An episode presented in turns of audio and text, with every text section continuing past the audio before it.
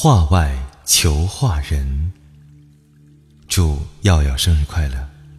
感谢你给我画的那幅画。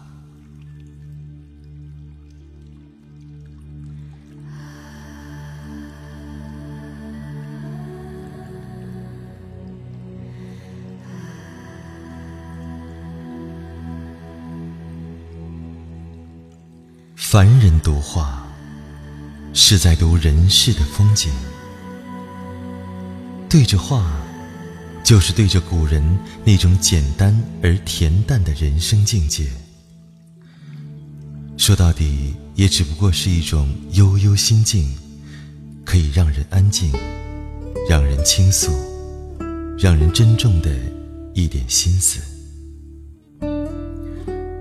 每每读画之时，不是为其画技所动，而是为其画意所感。只觉当年红尘市井扰攘喧喧的迎面扑来，一下子便闻到了那时花香，像是一缕琴音，虽音淡声息，那境界却是渺远而深微。总能感觉得到它的弦外之意，我自己就先醉了。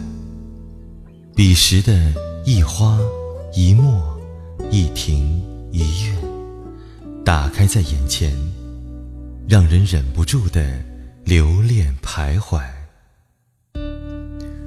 读画时的那一种感觉，似是对着八大山人的一点墨色，一枝花意。一片枯荷，对着整个世间红尘，对着整个天意人世，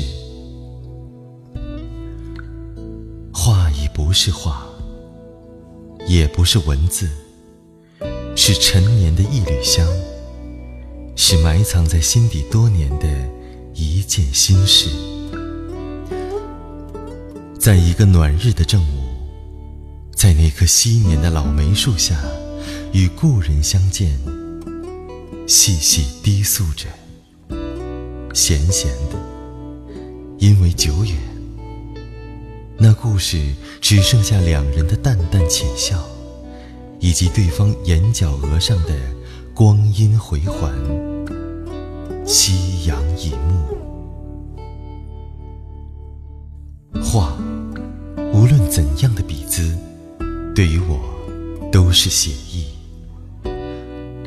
画，是戏里青衣水袖长抛时那一个幽怨的回声，是小旦一嗔一喜时一横的眼波，是老生方言端庄沉着进谏的舞台八字步。